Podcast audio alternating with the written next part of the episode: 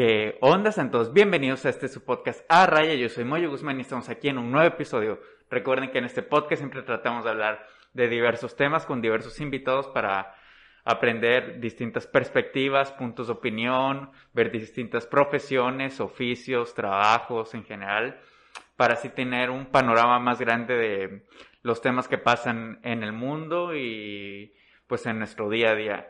Y pues el día de hoy vamos a platicar sobre, sobre deporte, sobre atletismo, sobre la educación física, sobre la cultura del deporte como tal.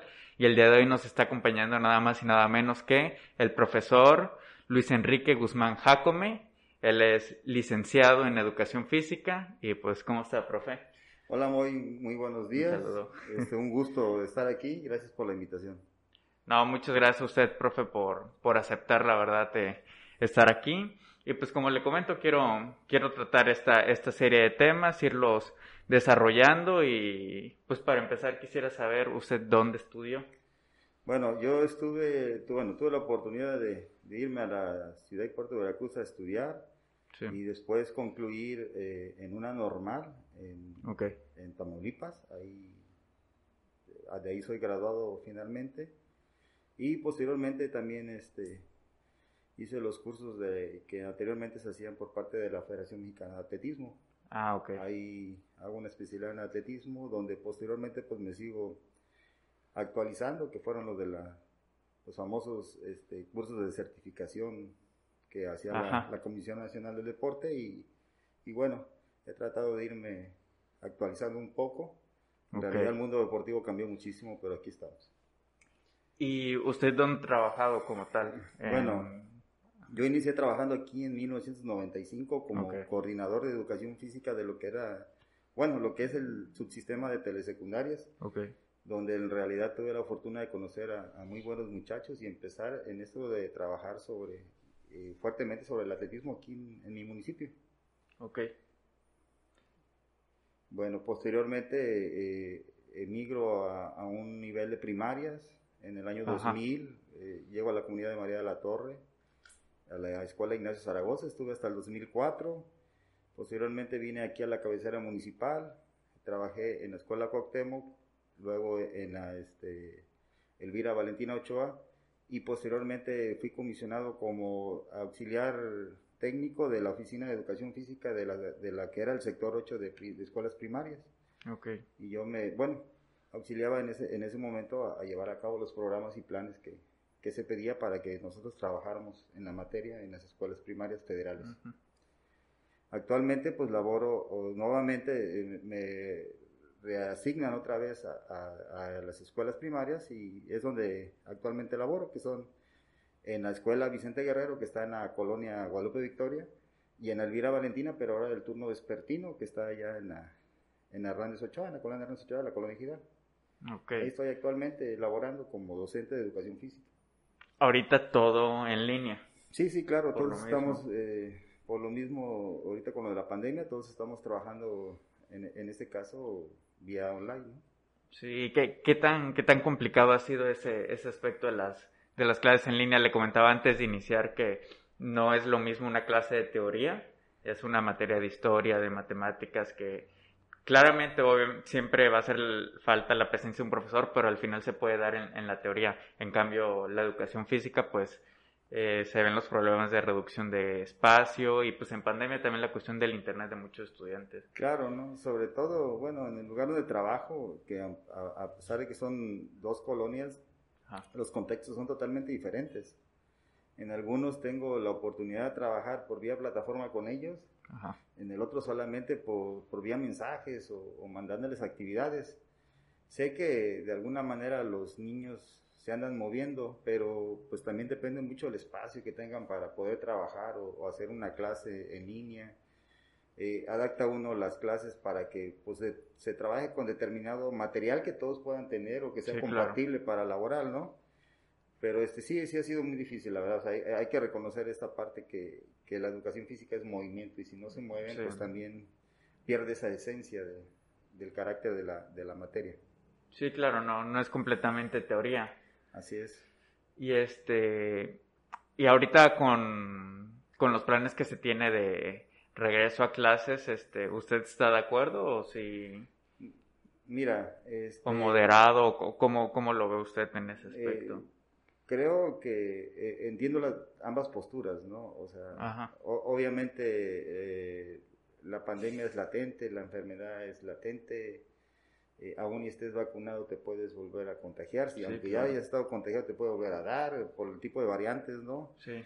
Sé que es necesario tratar de regresar a las actividades normales, también lo sé. Eh, obviamente de eso también habla de lo económico, ¿no? Sí, si no fuera por eso no, no, nos moveríamos, todos estuviéramos encerrados. Ah, exactamente, pero, o sea, yo, yo entiendo, me tengo que adaptar, pero uno como trabajador, pues en este caso la secretaría dice que hay que regresar, yo no me puedo poner, al final de cuentas soy un empleado de la, de la secretaría. Tengo que de, tener cuidado, sí es cierto, o sea, todos debemos de tener cuidado en que pues tratar de no, no enfermarnos, evitar algunas cosas, ¿no? Nosotros igual estamos haciendo un protocolo para poder dar nuestras clases de la mejor manera y, sobre todo cuidando la integridad de los niños, ¿no? Y, también de, de nosotros mismos, porque en este caso la enfermedad es para ambos. Sí, definitivamente. Y pues ahí, ahí estamos, ¿no? Ya, ya hicimos un protocolo tratando de que al regresar eh, pueda uno volver a dar clases, eh, tratando de tener la mayor confiabilidad y seguridad en uno mismo y, sobre todo en los alumnos, ¿no? Que es parte importante de esto. Sí, para ir retomando poco a poco las, las actividades como tal. Eso mismo también comienza a mover la, la economía, un regreso a clases, pero pues eh, es una serie de, de, opiniones en si es positivo o es negativo. Claro. para todos en general. Sí, sí, pero te lo voy a repetir, nosotros como trabajadores en este caso no nos podemos acatan órdenes, claro. Exactamente, o sea, e, entenderé la postura del padre de familia que diga yo no lo mando, no hay ningún problema, tendremos que ver la manera en seguir trabajando con ellos aunque sea en casa, ¿no? Pero en el caso de nosotros no nos podemos oponer, oponer. Sí, definitivamente. Y pues sí ha causado un, pues en cuestión de la educación física, que es como tal esa esa cultura del deporte que fomenten sobre los adolescentes, sobre los niños, pues incluso se, se puede ver perdida ahorita en estos tiempos de, de, pandemia por lo mismo de que se les ve limitado realizar actividades al aire libre o con compañeros, todo esto y definitivamente eso, eso trunca su, su movimiento, el realizar actividades y, no sé si esto se, se vea respaldado en, por ejemplo, en sobrepeso en niños, en cuestiones así, porque al final el movimiento esencial, la actividad, eh, estrés también, me imagino, ah, podría afectar un poquito en, en términos de estrés, pero todas estas problemáticas no se van a empezar a notar ahorita, ya va a ser más adelante en años posteriores donde se, se vea quizás los efectos secundarios de, de esta pandemia por, yo, creo que ya los tenemos y recordamos, somos uno de los, de los líderes eh, eh, mundiales en obesidad infantil. Entonces imagínate tenerlos todavía cautivos, pues les damos más armas para que sean sedentarios. Una de las problemáticas es de que hoy en día la gente ya no se quiere mover, o sea, todo lo hacemos vía automóvil, eh, es una facilidad de pedir las cosas, también ya no nos desplazamos. Y esa es una gran problemática que hizo que también los hábitos se perdieran del caminar, del sentirme activo o estar activo sobre todo, lo hayamos perdido y lo hemos heredado en las nuevas generaciones, ¿no?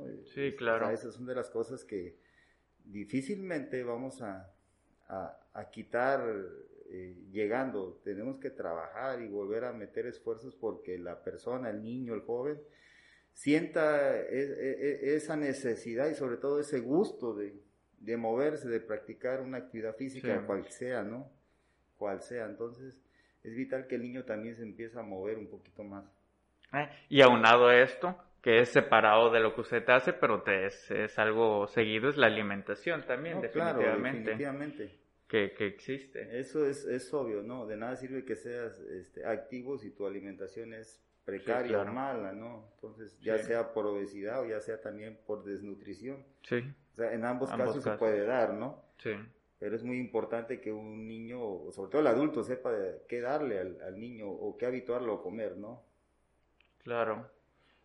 Y bueno, cambiando un poquito de tema, porque también quiero abarcar, como lo dije al principio, una, una serie de, de temas. También me llama mucho la atención la cuestión de el entrenamiento de, de atletismo, pero quisiera por comenzar eh, eh, que nos explicara cuál es, cuál es el proceso como tal de un, de un atleta para llegar a ser profesional en, en México, a qué edad hay una edad específica para comenzar, eh, se recomienda dentro de cierto rango de edades, eh, y cuál, cuál es ese proceso para ser un atleta profesional aquí en México. Hablemos de una, de carrera, por ejemplo, en velocidad o de salto, cuestiones así. Bueno, realmente es muy difícil, muy difícil por el sentido de que, a diferencia, por ejemplo, del fútbol, que eh, a un futbolista lo pueden descubrir jugando en un campo llanero. A un velocista no es tan fácil. Lo puedes ver corriendo en un partido de fútbol y lo puedes invitar a entrenar, pero ese proceso de enseñarle las cuestiones técnicas y todo, a lo mejor no le llama la atención y dice, yo, yo qué hago aquí. O sea, los velocistas que, que, están, y ahorita acabamos de ver en el Mundial Sub-20 al, al, famoso Flash de, de, de Cuautla, Luis Avilés, eh, que gana la medalla de plata en, los 400 metros planos, son atletas que han llevado un seguimiento, o sea, independientemente de que los hayan descubierto tal vez de alguna manera, eh, podría decir que inverosímil inclusive.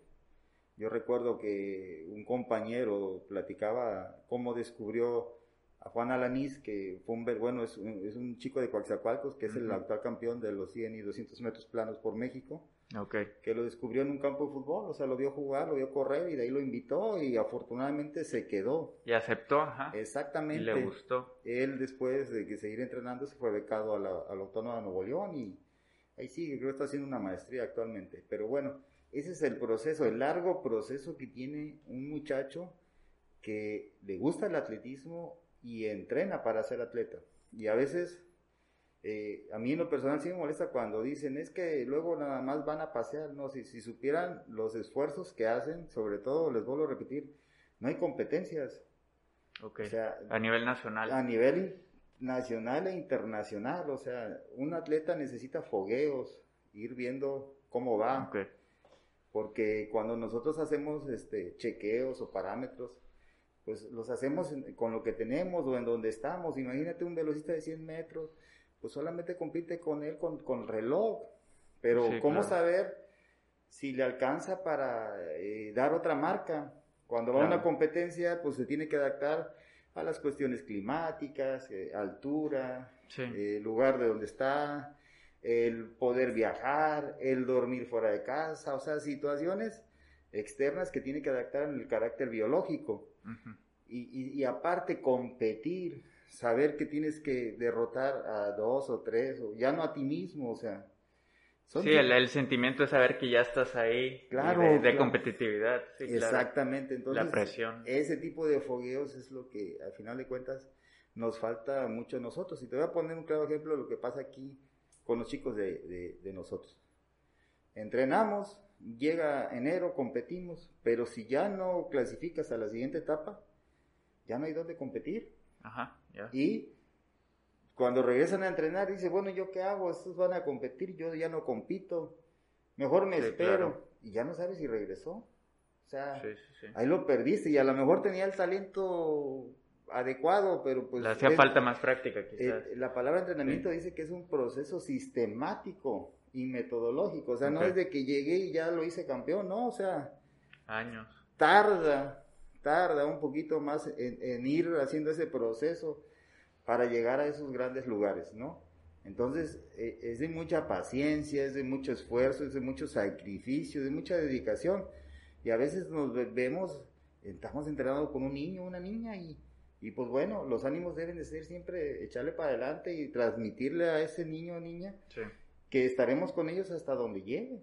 O sea, esa es la parte muy difícil y te lo vuelvo a repetir eh, eh, al atleta aquí en el país le hace falta competencias. Ok. Y, y lo que dijo al, al, principio es más un aspecto de descubrirlo más que en México, más que ellos lleguen. O sea, sí, sí, sí. Es de eh, buscarlos uno como, como entrenador, pues. Mira, yo te voy a platicar. Yo, yo cuando empecé a trabajar, y por eso es de que me dediqué al atletismo, eh, llego y en aquel momento, como éramos coordinadores, nos tocaba realizar los eventos deportivos. Te digo, en este caso yo estaba en el nivel de telesecundarias, en la zona 3 de telesecundarias. tenía escuelas de Martínez de la Torre y del municipio de Tlapacoya. Entonces, en, en, esos eventos, eh, ahí descubrí a un chico, saltaba muy bien. Posteriormente se forma la primera Olimpiada Juvenil en el año de 1996. Nosotros participamos y en ese proceso nos lleva a la fase estatal. Eh, quedamos en segundo lugar. En aquel momento solamente clasificaba un ganador por, por eh, prueba de cada estado. Ah, ok porque se iba directamente al Nacional. Después... O sea, 32 al así es, sí, sí, sí. Posteriormente, este, eh, eh, bueno, cuando yo llego, ese muchacho iba en segundo grado. Llegamos al, al, perdón, iba en tercer grado. Entonces, lo que hice fue invitarlo a que siguiera entrenando con nosotros, aún cuando ya no estaba dentro de nuestro nivel. Ah, ok. Porque estaba todavía en, en esa misma categoría. Ajá. Entonces, al siguiente año logramos ir hasta, hasta el nacional y de hecho fue séptimo lugar nacional. Okay. O sea, esas son de las partes, lo digo, lo, que cuesta hacer un proceso, porque imagínate qué hubiera pasado si ese muchacho ya no regresa. No, pues, hubiera seguido tal vez jugando otra cosa o, a lo mejor nada, no lo sé, ¿no? Sí, claro. Pero entonces pudimos convencerlo de que siguiéramos y de hecho entrenaba con él y tres y otro muchacho y, y dos niñas, o sea, éramos cuatro en total. Ok. Pero así, así le seguimos, ¿no? Y, afortunadamente, pues ya después eh, fue a la, siguiente, fue un, digamos, tuvo la fortuna de, ser seleccionado estatal después dos veces más. Posteriormente se va al, IPN, donde se gradúa de ingeniero petrolero, pero le queda la satisfacción de que deportivamente fue reconocido, porque cuando llega al IPN, eh, le hacen las pruebas y él llega a ser el saltador número uno de, del Politécnico. Del Politécnico, ah, ok. Entonces, son de las cosas bonitas que, que, se van dando, ¿no? Independientemente que a veces uno va por los logros, sí. pero pues las medallas que no se ven son esas. Sí, pues sí. Y o sea, todas las horas de entrenamiento. Y es, esa es una cuestión que quiero tocar también. Un, por ejemplo, un atleta profesional que ya sabe, eh, no sé, ya sea de carrera de velocidad, que ya sabe o que está clasificando para una competencia de, no sé, ya sea Juegos Olímpicos o un Mundial, ¿cuánto tiempo antes debe comenzar su, su preparación específica como tal para, para eso? Bueno, mira, para los Juegos Olímpicos, tú empiezas terminando, por ejemplo, los que terminaron ahorita los Juegos Olímpicos de Tokio, que obviamente por la situación de la pandemia se, se pospuso un año posterior, o sea, quedan tres años. Sí hacen, eh, en este caso, la transición se le llama, o sea, eh, vengo, me recupero un poco y a las tres semanas o, a las cuatro semanas vuelvo a empezar mi proceso de entrenar partiendo de menos a más para que en el, más o menos en el verano yo llegue ya en mi mejor nivel óptimo alcanzable en esa temporada, porque planea uno por temporada. Y el proceso es de cuatro años. Okay. ¿Por Sí, haces una planificación por cuatro años. Exactamente, o sea, nadie, o sea, te estoy hablando de los que van a Juegos Centroamericanos, Juegos este, Panamericanos y Juegos Olímpicos, porque en esos laxos están esos Juegos. Okay. Lo primero es clasificar a los Juegos Centroamericanos, ir tomando un buen nivel, buscando una buena marca, porque posteriormente hay que, hay que tener otra mejor marca, para que cuando llegue la cúspide de los Juegos Olímpicos, estemos en nuestra mejor versión. Y también hay mundiales dentro de eso. Claro, claro, están los mundiales, exactamente, cada año hay mundiales, en este caso del atletismo hay mundiales de, atletismo, ahorita les digo, están los sub-20, donde ya tenemos dos medallas y, ya hay, digamos, dos prospectos que, que, se deberían de cuidar de aquí a París. Ok. Que va a ser difícil, sí, cierto, pero eh, algo que, que en realidad habría que destacar es de que sí hay muchos jóvenes que vienen ahí, por ejemplo, Alegna González, que fue cuarto lugar. Este, es una marchista joven. ella había sido campeona mundial de los, de los 10.000 metros. Ahorita Sofía Ramos también gana medalla de oro y entrenan con el mismo entrenador. O sea, estas dos chicas van a tener un gran proceso porque aparte eh, son del mismo equipo. Y esperemos que para París, o sea, ellas puedan tener un fogueo muy bueno que les permita pelear por medallas. Sí. Y parte, parte de eso, eh, de, de, por ejemplo, para, para un atleta mexicano, ¿qué tan complicado es este llegar internacionalmente? Pues digamos, tienes el pase y todo, pero después comienza el, el problema de, de, tener los recursos varias veces para poder ir a, ir a competir. Y es donde se ha visto truncado esa situación de pocos apoyos quizás por parte de ahí ya es como tal el que respalda la CONADE o qué instituto Mira, es, que aquí, ¿Cómo, funciona ahí? Aquí hay un gran problema y bueno, ese es mi punto de vista. Este, no hay que ser magos. Muchos dicen es que faltan apoyos. Posiblemente sí, pero el gran problema aquí es que la CONADE, que es quien rige las políticas deportivas en el país, no tiene el control totalmente de esto, ¿eh? Mira, porque antes de ellos están las federaciones, en, este, en este caso, los recursos que eh, eh, destina la CONADE a las federaciones, que obviamente tienen que ser este, auditables porque es dinero público, ellos también se escudan en que son asociaciones. Hay un problema legal, por ejemplo, en el caso de la Federación Mexicana de, Asociaciones de Atletismo, que ahora sí se llama, de que tiene una demanda a su dirigente, pero no lo han podido destituir porque lo avala la Federación Internacional. Ah, O sea, está la, la famosa Carta Olímpica, entonces... No, no se puede meter en eso. Y, un claro ejemplo más, más propio, ¿qué pasó en el ciclismo? Con una persona que había dado la marca, le dicen, no vas tú porque vamos a hacer un selectivo, aunque ah, ya había dado, ella era la, ganadora, que bueno, la subcampeona mundial que había dado la marca, dicen, vamos a hacer un test, ella no, no gana el test, no vas, resulta que después a quien mandaron no podían ser este, eh, selectivas para competir en esas, porque no habían hecho todo el proceso de competición. Ah, Y al último ni fue y nos quedamos y eso. Pero ese proceso lo hizo la Federación Mexicana de Ciclismo. O sea, no lo hizo la CONADE. no estoy defendiendo a la CONADE, o sea, no, no, es, algo que sucede. hay, complicaciones en este país. Burocráticos. Que no se entienden y obviamente hay que echar la culpa a alguien. En este caso, o sea, te vuelvo a repetir, la CONADE hay, hay cosas que reclamarle, claro que sí, pero en este caso específico te lo puedo decir así. en situaciones así las federaciones, y el Comité Olímpico es otro.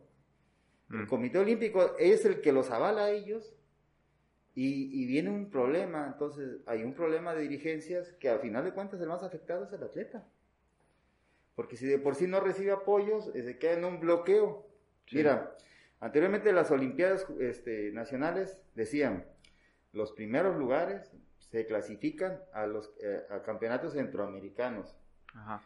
¿Qué hizo las federaciones? Se pusieron de acuerdo y dijeron, no, ahora haz tu evento y yo hago el mío aparte donde yo les tengo que dar la certificación ah, para ir al lugar. Entonces, al haber dualidad, tú dices, bueno, compito en, los eventos nacionales de la CONADE, ok, soy el mejor, pero ahora tengo que pasar al chequeo que me vaya a hacer mi federación para ver si yo O sea, en pocas palabras, lo que competiste antes no te servía de nada. Pues para, ir a, para ir a representar nuestro para ir a representar, claro.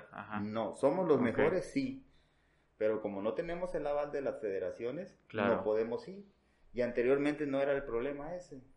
O sea, inclusive hasta los mismos cursos yo recuerdo que nosotros nos dijeron, a ver, a partir de tal fecha se abre el CICEP, que era el sistema este, de capacitación y certificación para entrenadores deportivos. El que no lo haga, no entra para dirigir. Ah, y bueno, pero eran cursos buenos y económicos, hablando. Entonces las federaciones dijeron, ¿sabes qué? No. Tú así quieres el tuyo, pero para que vayan a un evento mío tienen que hacer el que yo haga. Y los cursos son de tres mil a cinco mil pesos y con todo respeto, la verdad, luego tú los ves y no, o sea, en la parte teórica no tienen nada, o sea, de sustentos. Pero ¿qué, ¿qué pasó? Pues haber dicho, pues el negocio ya no lo tengo yo, pues ahora yo también te quito el balón y lo agarro. Y ese es los grandes, o sea, el deporte en México es uno de los grandes problemas, las partes directivas. Ah, toda la cuestión política, pues dentro de eso trunca, trunca eso, el, el ¿cómo se llama? La competitividad deportiva y el, el rendimiento. Exactamente. Una lo complica. Exactamente. Sí, claro. O sea, e, e, es, es, algo lamentable que no debería pasar, pero pasa. Y, y, a veces te digo, yo, yo entiendo, ¿no? Cuando decimos, oye, es que no tenemos tantos lugares, sí, o sea, nos gustaría estar, pero si ustedes vieran la historia de los mismos muchachos, o sea, Es plausible todo lo que han hecho. Para llegar ahí a unos Juegos Olímpicos. Exactamente, por ejemplo. o sea, es, es, algo que hay que valorar mucho, sobre todo aquel que de alguna manera los vas conociendo. Yo conozco a Crisantos, o, los que conocen a Crisantos Grajales. No, hombre, ese muchacho ha hecho unos esfuerzos para poder estar ahí. Y cada vez que te encuentras a Crisantos, lo saludas y lo ves como la persona tan sencilla que es, ¿no? Sí, claro.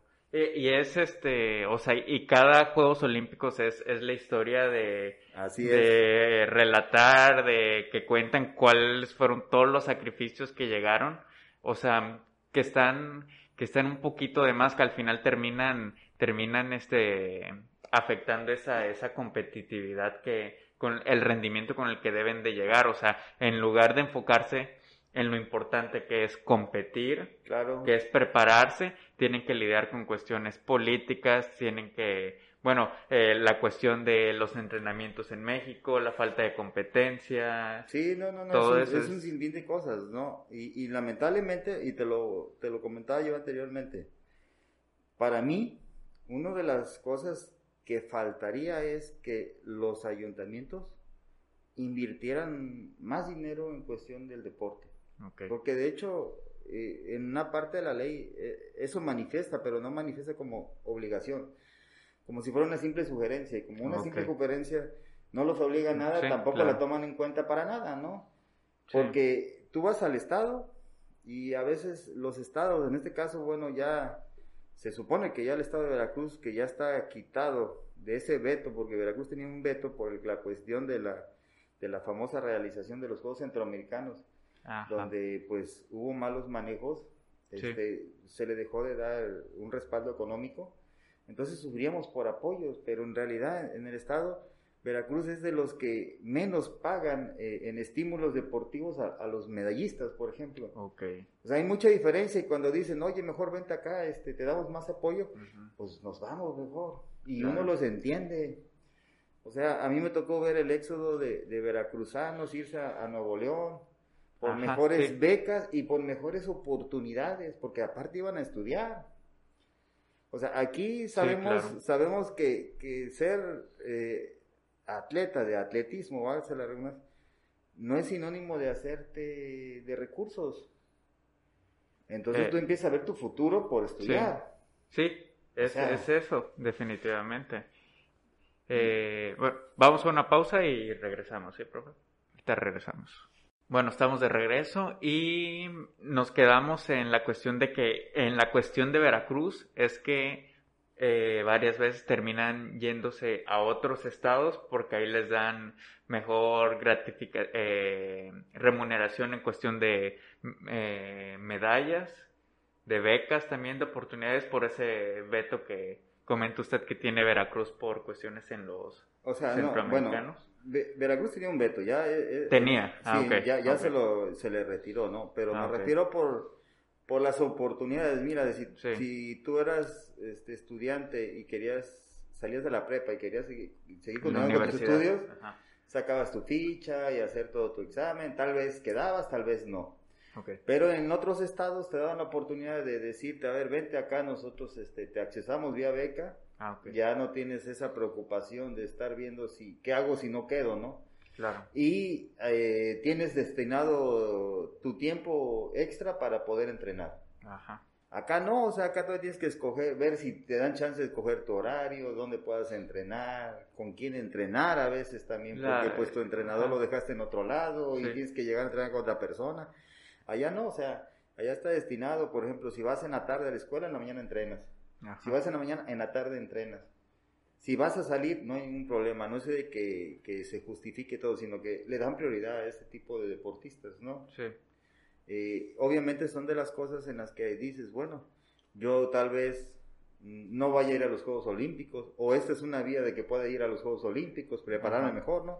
Pero aparte de esto, tengo la seguridad de que voy a tener una herramienta fundamental y esta es una carrera. Ajá, el estudio, sí, claro. Así es, entonces pues optas por o sea, te, abre una, o sea, te da mayor accesibilidad y mayores oportunidades. Claro, claro, claro, definitivamente, ¿no? Y, y, obviamente uno como estudiante, pues es, esa es tu meta, ¿no? Sí, Llegar a ser un profesionista y obviamente abrirte paso posteriormente por ti mismo, ¿no? Y es una ley de la vida también.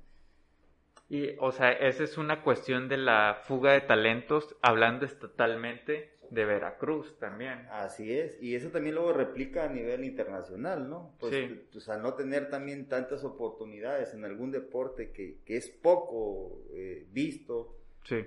¿Y qué dices? Si me dieron una beca en Estados Unidos, pues me voy a Estados Unidos. Eh, ¿Qué pasaba ahorita o qué pasó con el, con el famoso equipo de softball? Que muchas son nacidas allá.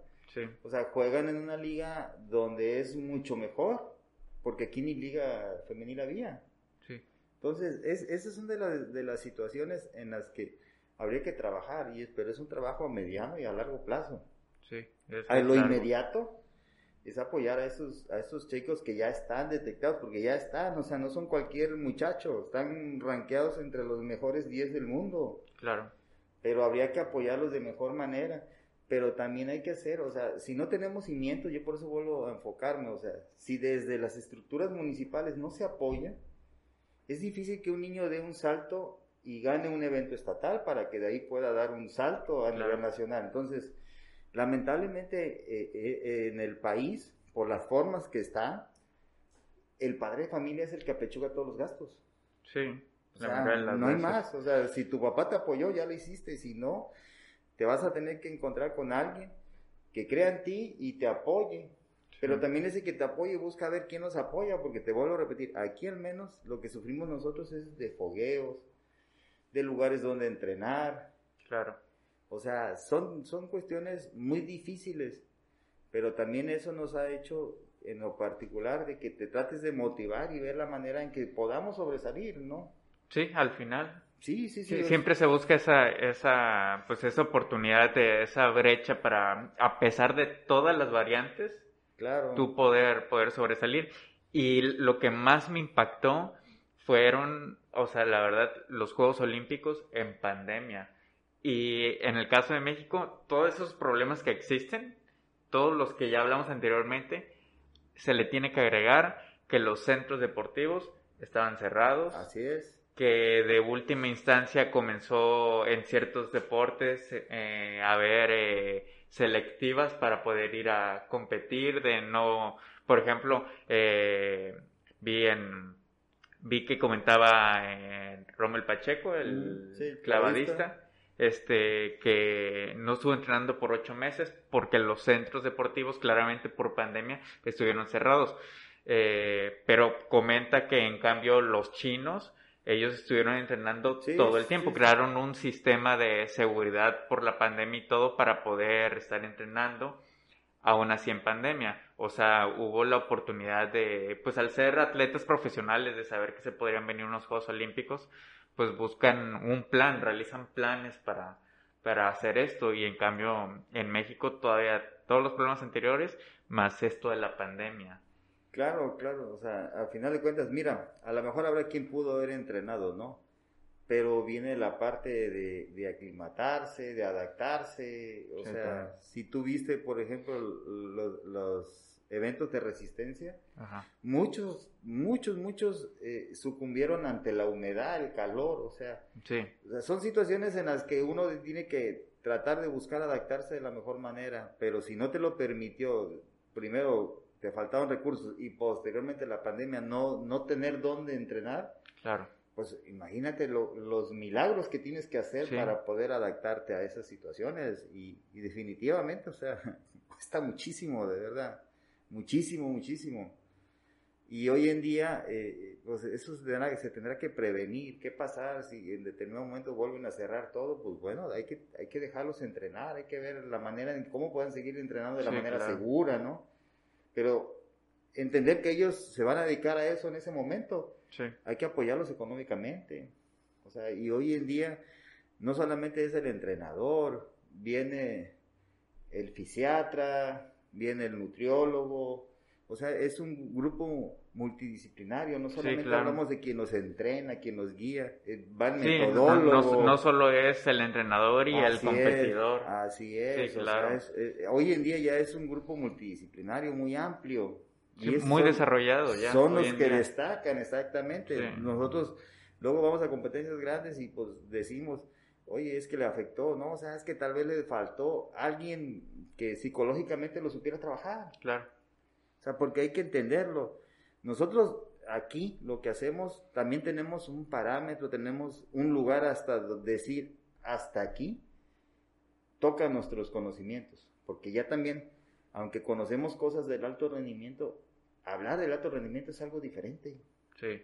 O sea, va más allá de esto, o sea, todavía es una planeación mayor todavía es algo demasiado importantísimo que debes de conocer y saber cómo actuar, ¿no? Entonces, es, esa es otra de las situaciones.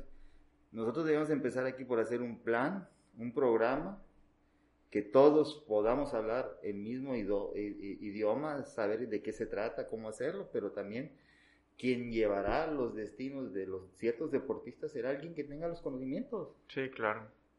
Digo, no hay que ser adivinos, o sea, ni tampoco decir, oye, ¿por qué estos sí, estos no? No, es que la preparación cuenta y muchísimo. Sí. Y muchísimo, de verdad. Y está, eh, pues sí, todos estos aspectos que, que comenta, hay un, hay un límite en el que, por ejemplo, usted como entrenador, ya no, ya a nivel a alto rendimiento, no sé, no va a sobrepasar la línea donde usted sabe que ya claramente tiene que, por ejemplo, eh, intervenir un nutriólogo. Claro. O donde ya tiene que intervenir un psicólogo. o alguien de cuestiones administrativas. Usted es un entrenador y claramente usted, no sé, al querer apoyar a su, a su competidor, pues va a tratar de ayudarlo lo mayor posible, pero va a, va a haber un punto en el que va a decir, pero esto ya es mucha, no sé, cuestiones administrativas ya no, no, no le corresponde. Y no, y, o sea, yo, yo siempre he dicho, o sea, a ver, cuando llega la etapa que va, va, va evolucionando del juvenil, obviamente necesita ir a un lugar donde estudiar, donde tenga mejores oportunidades. O sea, lamentablemente todavía no lo tenemos aquí. O sea, de ese nivel no. Bueno, va a ir a un lugar donde tenga un mejor entrenador. Claro porque nosotros eh, hablamos de pista y campo, hablamos de velocidad, hablamos de medio fondo, hablamos de pruebas combinadas, hablamos de lanzamientos, pero qué tipos de lanzamientos o de saltos. A donde tú vas, hay especialistas en saltos, hay especialistas en fondo, hay especialistas en velocidad, exactamente. Por competencia, perdón. Ah, exactamente. Entonces, ese, ese tipo de situaciones también es algo muy importante. O sea, nosotros sí conocemos cosas o sí sabemos, pero es, una especialidad aparte, es como el médico general y, viene el, médico especialista, ¿no? Es algo similar, o sea, tenemos que especializarnos en cierto tipo de situaciones. Yo, por ejemplo, cuando estaba estudiando, decía, no, pues me voy a especializar en velocidad o en lanzamientos. Eso era mi, ¿por qué? Porque era lo que más fácil podía encontrar yo aquí. Sí. Eh, no, no tanto, decía yo, el fondo, porque no tenemos, este, tal vez le corran a la distancia, pero pues una cosa es correr distancia, otra cosa es dar la marca. Claro. Entonces, te vas tratando tú de ubicar en dónde puedes quedar conectado o dónde tengas mejores este, habilidades también tú para desarrollarlas y tus conocimientos los puedas ampliar. Pero eso es algo, es una, una cruda realidad. sí, sí, sí. Nuestra preparación también tiene que saber hasta dónde llega. El muchacho de alto rendimiento va a entrenar cuatro horas, cinco horas al día. Y, así, y prácticamente eh, en aquellos de elite, a eso se dedican. Ajá. A entrenar exclusivamente porque hacen sesiones de dos, dos sesiones de más o menos ocho horas o, hasta nueve. Todo el día, sí. Exactamente. Exactamente. Ya terminan de entrenar, pasan con el masajista, tienen alguna molestia, va, va el fisiatra, sí. va el nutriólogo que los va checando, viene el psicólogo que hace unas pláticas con ellos. Entonces, y al terminar la jornada, viene el metodólogo y platica con todos. O sea, es un plan ah, fácil. Sí. Ah, fácil. Elaborado completamente y de la mano de profesionales. Pero también hay que invertirle dinero. Sí, todo, todo, esto estás hablando de pues de inversión para claro, que existe claro, Claro, claro, así es. Esas son las situaciones, o sea, decimos luego es que, lo, que sí los apoyamos, pero también, o sea, hoy en día preparar un muchacho es, es un, un dinero que hay que saber. Es caro, sí, claro. Sí, o sea, no es cualquier cosa, o sea, ni tampoco va a llegar cualquiera, va a decir, oye, es que mira, yo tuve cinco campeones totales, sí, pero aquí estamos hablando de otra cosa. Sí, claro. Entonces, es, es una situación muy complicada, pero te digo, yo espero que eh, en el próximo ciclo olímpico o, o, específicamente en las Olimpiadas tengamos mejores resultados, hablando del deporte de nosotros, ¿no? Y este, hay, o sea, cada, cada Juegos Olímpicos, ¿ese es el problema en México? ¿O ha habido Juegos Olímpicos en los que ha habido un mayor apoyo como tal a un, a un competidor? Mira, es que, eh, bueno, no sé si te has dado cuenta que, por ejemplo, en el caso de Romel Pacheco, me parece que también estaba Pablo Espinosa, todos los medallistas o pertenecen a la Sedena o a la Secretaría de Marina. Ah, ok. Eh, están dados de alta ahí como cabos, algunos creo son, me parece que el esposo de Pablo era teniente o algo así, ya tenía grado. Son este elementos navales o elementos militares. Y algunos buscan esa manera para tener un apoyo extra. Porque perciben un sueldo, sí. Obviamente no es de que les den, digamos, los tengan nada más en nómina, no, o sea, hacen sus actividades como cualquier elemento. Obviamente tienen la oportunidad de que si vienen competencias tengan el tiempo de, prepararse o estén ubicados en un lugar donde les permita entrenar y estar ahí laborando, ¿no? En este caso, no sé, el campo Marte o algún batallón que esté cercano a donde entrenen, hablando de la Ciudad de México o algunos están en Jalisco, Sí. Pero te digo, si te das cuenta, algunos están dados de alta en la Sedena, otros en la, en la, en. Ok, y, ajá, y eso ya percibe una, una oportunidad más. Eh, claro, claro, claro, pero al, fin, al final de cuentas, te digo que también luego viene que la Comisión Nacional de Deporte designa los recursos a las federaciones y las federaciones luego hay choques con los entrenadores y, y, no miden de la misma manera. Entonces, ahí vienen luego unos conflictos. otros. Lo ideal sería que desde el, y no por decir es que es centralista, no, sino desde quien entrega los recursos, si hubiera la planeación adecuada para que el recurso entre, se entregara directamente al muchacho o al atleta, quien lo necesitara, ¿no? O repartirlos bien equitativamente y que no haya ese problemático. Sí. Pero lamentablemente te digo, viene que se le asignan dineros ahí. Las becas en particular, sí, es una beca en el que yo soy el deportista, voy y cobro directamente en CONADE. Sí. Pero para que yo pueda llegar a hacer eso, te digo, tienes que estar rankeado entre los mejores del mundo. Okay. No es cualquier cosa decir, oye, es que mira, ese es bueno, sí, pero que sea bueno que me lo compruebe en un evento. Ok, sí, sí, no es, no es de que destaques nada más nacionalmente. Así es. O sea, tienes que llevarlo a, a un nivel internacional. Así es. es complicado, una beca por la CONADE es complicada. Muy complicada, muy complicada, pero te digo, y sobre todo cuando se ve ese manoseo de recursos. Sí, claro.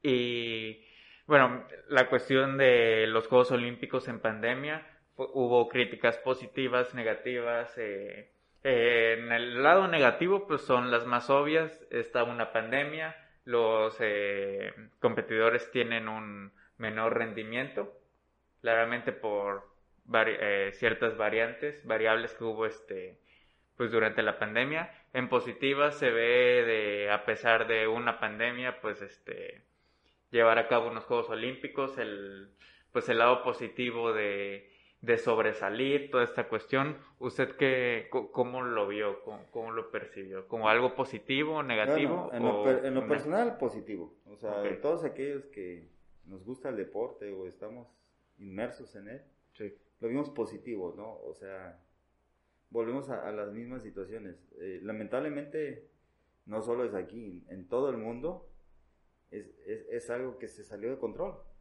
O sea, no hubo algún país que lo pudiera contener de la mejor manera, ¿no? Algunos más, algunos menos, pero todos sufrieron en, en, esa medida, en gran, chica, mediana, pero lo sufrieron. Sí. Eh, pues si te das cuenta, el deporte profesional en Estados Unidos ya abrió sus puertas. Ajá. Ya, ya hay gente, pero aún siguen los contagios.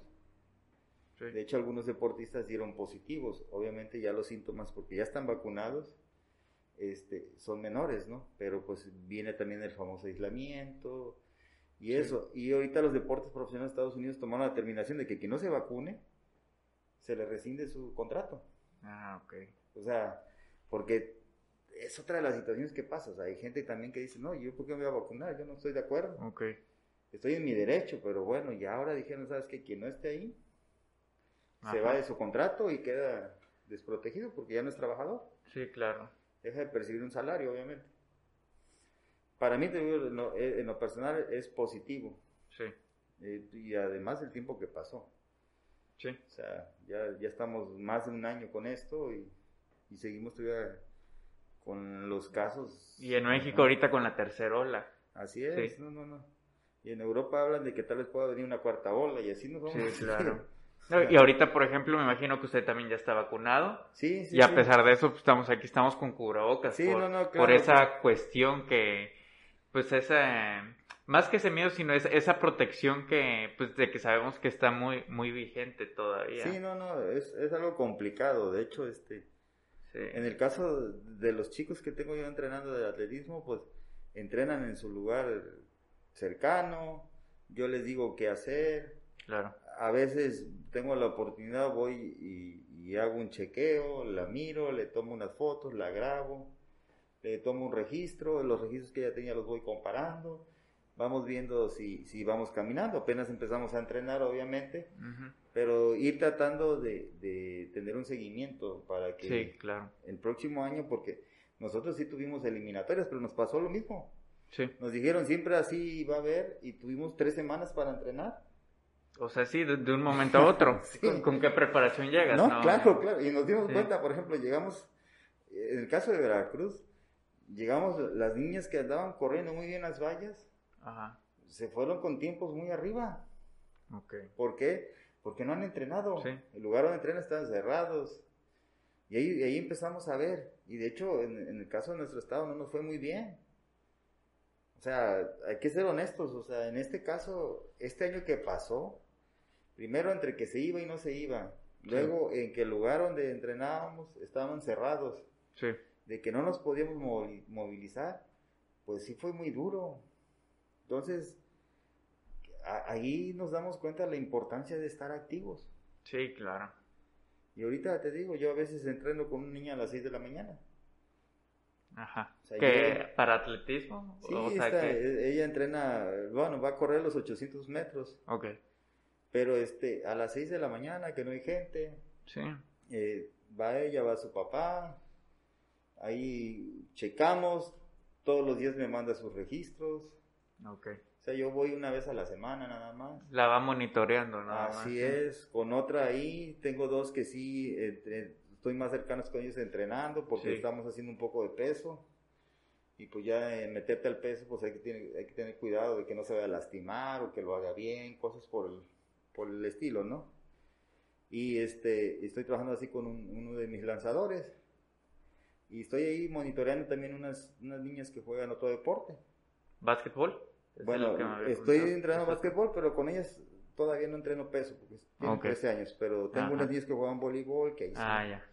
ahí voy monitoreando, con las del básquetbol me pasaba lo mismo, íbamos, entrenábamos, 3, 5, 6, nos repartíamos la cancha, a ver cómo, Sí. y cosas por el O estilo. sea, su, su- usted al entrenar un, un alumno, ya sea en este caso de atletismo o de básquetbol o de voleibol, su, su meta es que comiencen a competir estatalmente o cuál, cuál es su meta como tal a corto plazo. Bueno, mi meta es, por ejemplo, en el caso de- del atletismo, yo ahorita tengo niños chicos que apenas va a ser su primer año de competencia, por decirlo así. Este, mi meta es de que eh, una vez, porque vam- vamos a regresar a la escuela, no sé cuántos, pero vamos a regresar, se dé la oportunidad que el siguiente año, que es el 2022, para hablando de competencia, porque el Sí. 2021 ya pasó, Sí, sí. podamos competir y ya no estemos tres semanas o cuatro semanas antes que nos digan, ¿saben qué? Siempre sí vamos a poder competir. Ajá. Si no competimos, no pasa nada. Marcamos la temporada, hacemos registro de lo que mejoramos y planeamos para la siguiente. Ajá. pero tenerlos activos. La diferencia de un deporte individual con uno de conjunto es de que, bueno, ¿qué pasa con los de conjunto? No puedo jugar solo. Sí. De alguna manera tengo que tratar de asociarme con el demás, ¿no? Y por eso dice la psicomotricidad y la sociomotricidad. Involucra a los demás. O tengo que saber jugar con los demás. Y es ahí donde he tratado de hacer estrategias para poder seguir manteniendo, porque esto de la, del básquetbol es un proyecto que sale del patio de mi escuela, donde veo ahí unas niñas y, empezamos a entrenar, vamos a un evento, nos va muy bien y a partir de ahí les dije, ¿saben qué? Pues de nivel lo tenemos. Es cuestión de seguirnos preparando para que cuando llegue el momento, porque también no estaban en edad de poder participar en los juegos que convoca la CONADE. Este año que viene ya podrá ser. Acá. Y, ahí me las llevo, y ahí tengo unas chicas que yo creo que el día de mañana también puedan tener oportunidad de recibir una beca fuera de, fuera de la ciudad. Sí, o sea, ya en cuestión hablando universitariamente. claro, claro, claro. De hecho, me atrevería a pensar que tengo, hay una niña de ellas que podría irse becada inclusive estudiar la prepa a otro lado. Pero obviamente, este, pues va, va, a llevar el proceso de quedarse aquí estudiar el, bachillerato y ya cuando venga la prepa, pero también ella ya ya haya tenido la oportunidad de ir a participar a otros lugares. Sí, a participar. Y es que es, es, es algo muy positivo que, que, me gusta mucho que, a pesar, o sea, de que el mismo entrenamiento que es deporte, mejoras competitivamente, compites todo y aunado a eso, te abres la oportunidad de cuando quieras en México, que así pasa usualmente, cuando quieras entrar a alguna universidad, es eso mismo que llevas como como competidor, como atleta, pues te sirve para, para obtener una beca, un apoyo universitario.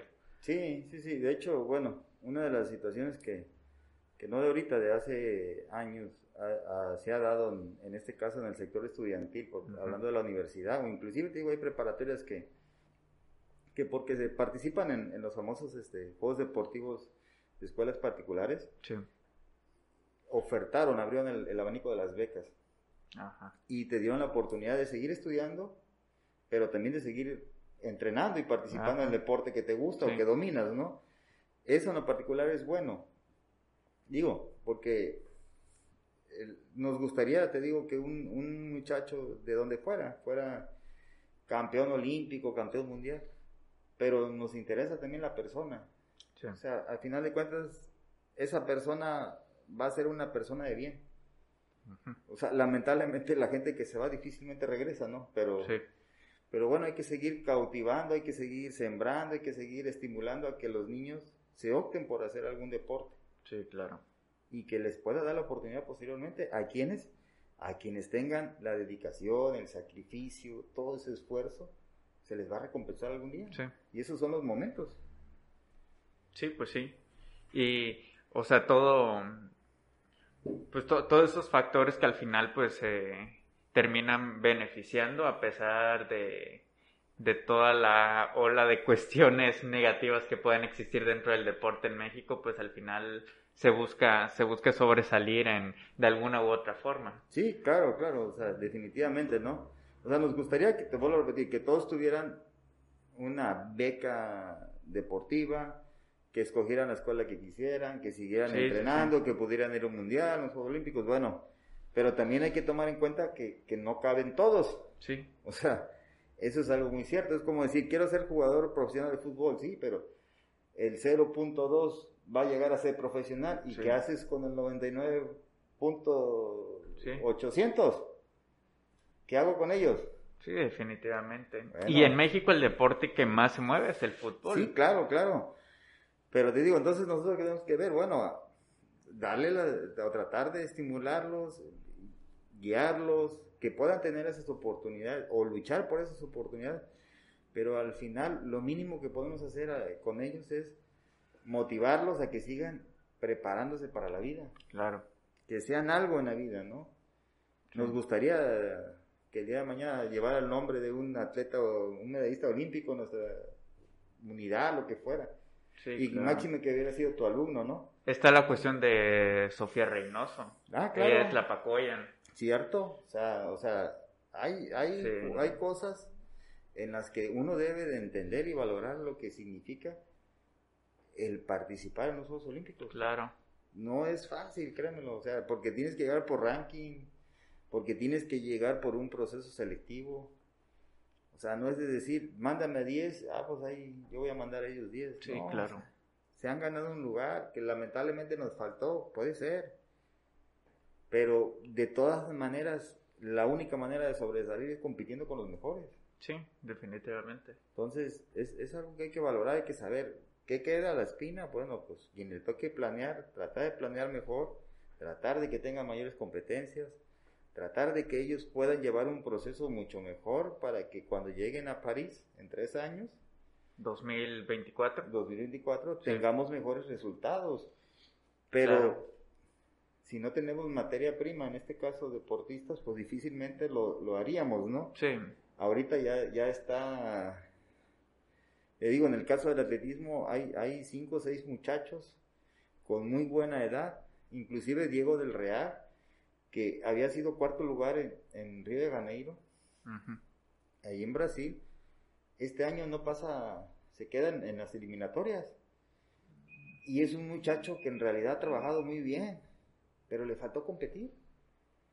Yo, yo creo que Diego todavía tiene el ciclo para llegar a, París y recuperar ese gran atleta que es. Pero si no compite, también no va a hacer nada. Porque no, de nada sirve ser el mejor en México si no tienes la oportunidad de apoyarte con los demás. Sí, definitivamente. Y pues eh, bueno, vamos a una pausa y regresamos, profe. Bueno, pues estamos de regreso y pues como estamos comentando aquí con, con el profe, pues toda esta serie de, cuestiones que definitivamente en México hay talento, o sea, sí existe ese talento y, existe, y podría existir el nivel, y hay nivel para, para competir, pero pues al final se, se ve truncado por, por ciertas cuestiones, como comentaba este caso de Diego del Real. Sí, Diego del Real. Diego del Real es chico de Nuevo León, de, de Monterrey. Que, este, que, que, te digo, vino un retroceso en lo personal para él. Sí. Pero pues al no tener lugares donde competir, o sea, parece mentira, pero hay que hacer campamentos. En donde, por ejemplo, él que es eh, lanzador de martillo, en Europa, en Polonia, en esos lugares donde el nivel es muy bueno. Sí. Pues hacer campamentos por año tal vez. Y ahorita con lo de la pandemia, que también estuvieron cerrados en muchas situaciones, pues también se le Fronteras, toda esa cuestión, sí. Así es, o sea, entonces e, es, es, esas cosas delimitan mucho también luego la preparación. Bueno, o se dio cuenta, en el caso de él, digo, yo, yo tuve la oportunidad en un curso que estuve tomando ahorita, platicar brevemente con su entrenador. Tengo el gusto de conocerlo y ya ahí platicamos algunas situaciones. Posteriormente, en otro curso, eh, el que es metodólogo y que lleva el trabajo de ellos, eh, también platicaba con él y me decía de algunas cosas que había mejorado Diego, pero obviamente después de, la, de, ver la actuación, pues queda claro que le faltó esas competencias previas para poder llegar a dar una mejor actuación. Y yo creo que sí, tiene todavía la edad y pues el talento lo tiene. Sí, claro. Para poder seguir preparando lo mejor de él y que en París también lo veamos y por qué no pelear por las medallas. Yo te digo, yo, yo lo he visto, conozco a su entrenador, eh, eh, lo he visto entrenar cuando he tenido la oportunidad de ir a Monterrey, porque él, él va a la uni, ahí, ahí a veces lo, he visto, y es un chamaco que, que, que en serio, muy disciplinado en su forma de trabajar. Sí, la, disciplina es esencial también. Claro, muy esencial, demasiado esencial, o sea, y mira, anteriormente te daba el talento para jugar muchas cosas, ahora ya no, o sea, de niño tal vez, pero ya cada vez que vas creciendo, que, que vas, te digo, pasando de, esa, de ese proceso del juvenil hacia el rumbo, lo que puede ser después de los 18 años, ya no, o sea, ya no es tan fácil porque, pues aunque sean deportes de contracción rápida, pues tienen ciertas características importantes o diferentes. Sí, sí, sí. Y eso hay que, hay que tomarlo en cuenta. Y te vas enfocando también tú. Así es. Vas tomando un enfoque, sí.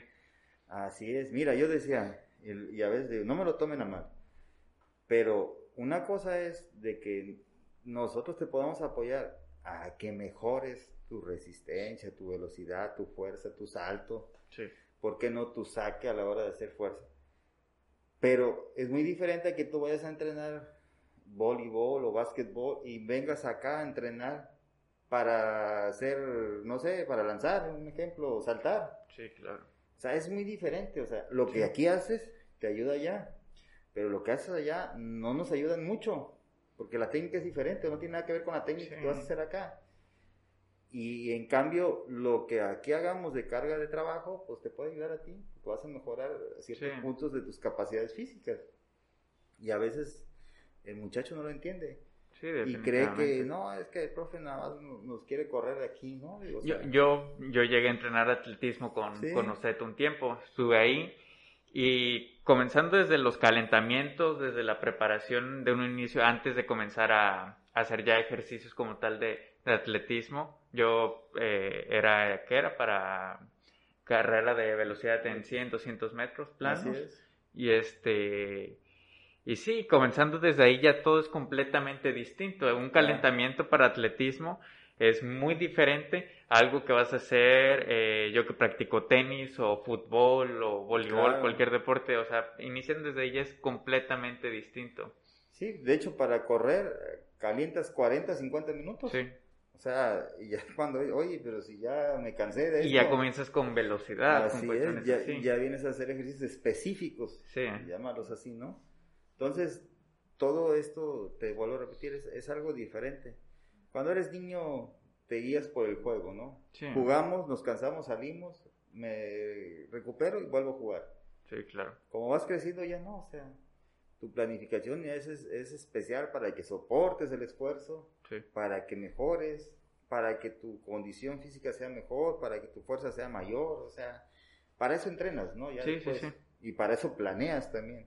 También. No, no es cosa de que llegue yo y a ver, ahí se me ocurrió, voy a hacer esto con él, porque lo vi yo en un video. O sea, no, no, no, no. Es más, yo, yo a pesar de que en algún tiempo cuando estuve yo en María de la Torre me dedicaba al baloncesto ahí, para cuando empecé a trabajar con mis niñas, empecé a asistir a, cursos. Empecé a tratar de prepararme ahorita en la pandemia también. Aproveché para ir actualizando en algunas cosas. ¿Por qué? Porque no es nada más ver videos, o sea, no es nada más, ah, mira, esto es lo que hace fulano de tal, no, o sea, tienes que aprender cómo es el contexto de, tu, de tus niños, cómo son físicamente. Claro. O sea, tienes que tratar de ver que cada uno es diferente. Además, cada quien tiene sus propios gustos, sus emociones, y sobre eso tienes que saber trabajarlas. Sí. Digo, si es que queremos que nuestro nuestros niños, nuestros chicos sean mejores. Sí, que, existe un progreso. Claro, porque inclusive en la misma escuela nosotros tenemos 40 niños o 30 niños totalmente diferentes de uno a otro. Sí. Nuestras clases, sí, cierto, son para todos, pero tratas de adaptarlas a aquellos inclusive que tengan algún tipo de discapacidad. Ah, sí. Para que puedan participar. Sí. No puedo llegar y me acordé que aquel no, yo tengo que llevar las cosas que voy a hacer. Sí, claro. Para que ya sí lo pueda integrar o esté integrado dentro de mi grupo, dentro de mis clases. Igual acá, llegan los niños, oye, sí, profe, entrenamos como que, ya si uno ve de momento que hay algo, que tiene cosas más especiales, pues lo va llevando poco a poco, luego sin decirle nada, nada más, vamos a hacer estos ejercicios. De repente dice, no, pero pues, ¿por qué? Ya cuando se da cuenta, dice, ah, caray, ya estoy lanzando. Sí. Pero yo no quería lanzar, pero eres bueno. Entonces, Sí, es, algo que, uno va tratando de hacer ahí, eh, ya en el campo, ya estando ahí. Sí, claro. Ok. Y pues bueno, así, así es en esa situación, digo, viene la parte general y viene la parte específica. Sí, claro. Sí, o sea, lo que estuvimos diciendo todo el tiempo es, es, un progreso al final. Claro. Es un progreso. El entrenamiento, el competir, la parte personal, profesional, todo todo al final se, se unifica, se unifica y eso es un proceso completamente. Y ya para terminar, profe, este, siempre acostumbro a realizar una, una dinámica. Aquí, que es este, aquí atrás tengo un póster y este, no sé si lo puedo ver bien ahí. Y siempre le pregunto al invitado qué es eh, lo, que, lo que percibe a partir de esto. ¿Qué ve y qué percibe? ¿Qué, qué sentimientos o qué significado le, le encuentra. Me, gusta ver la, perspectiva de cada invitado, a ver qué, percibe. Independientemente de, ser una figura de, como de un guerrero o, no sé, de un atleta medieval, algo así, el multicolor, ¿no? Al final de cuentas, eh, yo siempre he dicho, inclusive con los mismos niños, cada uno tiene un gusto específico y esos gustos siempre hay que respetarlos, ¿no? Si a mí me gusta el rojo o el azul, no quiere decir que el amarillo sea malo. Eh, para mí los coloridos, o en este caso los criterios, la fisonomía del cuerpo no me dice nada, simplemente todos tienen un alma, todos tienen unos sueños, todos tienen unas metas y cada de esas metas, aunque son diferentes, tratamos siempre de que vayan hacia adelante y cumplirlas. Okay. Ese es el enfoque, el significado que yo le daría. No, muy respetable y me gustó, me gustó esa, esa perspectiva que le dio. Nunca nadie, ningún invitado me había dado una, una perspectiva aunada al alma o cuestiones así. Y sí, está, está, está bien la, la, este, la perspectiva que, que nos dio, profe. Pues creo que no me queda más que agradecerle el haber aceptado esta, esta conversación, esta plática aquí en el, en el podcast. Y no sé si quiere agregar algo más. Bueno, yo sí, agradecerte, te voy a decir una de las cosas, porque para mí, lo personal, hablar de deporte es algo de lo que me fascina. Sí, lo sé. Este, y siempre he dicho con alguien cuando escribo algo y no está de acuerdo, digo, mira, con gusto lo platicamos si quieres en un café. Claro. Porque estar escribiendo, dar explicaciones, le digo, no me gusta porque a veces ni lo puedo ver y a la hora de escribir ya, ya aparece otra cosa y, entonces para no quedar eso, digo, con gusto lo platicamos. Siempre he dicho, yo respeto la forma de ser de cada quien, o sea, en ese aspecto nunca he tenido problemas. Eh, tengo muchos niños, tengo muchas niñas. No sé, a veces eh, he tenido más niñas que niños. ¿Por qué? No lo sé. Pero siempre he tratado de decir eso, o sea, respetarnos porque al final de cuentas cada persona es diferente. Claro. Eh, en, lo personal, mi gran satisfacción es de que aquellos que conocí ayer, me los he encontrado en la calle o en otros lugares y, hemos recordado, platicado, saludado, eh, convivido de, una gran manera. Y, y, eso es, más allá de los resultados, yo siempre lo he dicho, o sea, más allá de las, de las famosas medallas, me quedo con esas medallas eh, afectivas que siembras en la vida, ¿no? Y, ojalá y todos los niños, a donde fuera y con quien fuera, practicaran un deporte. Pues sí, pues, pues creo que sería todo. Igual, de nuevo, muchas gracias, profe. Eh, gracias por estar aquí, por esta gran plática, estuvo muy interesante y pues creo que sería todo. Eh, esto fue todo por este episodio del podcast Arraya, que nos acompañó aquí el profesor Jacome. Y pues que estén muy bien. Gracias por llegar hasta este punto. Bye.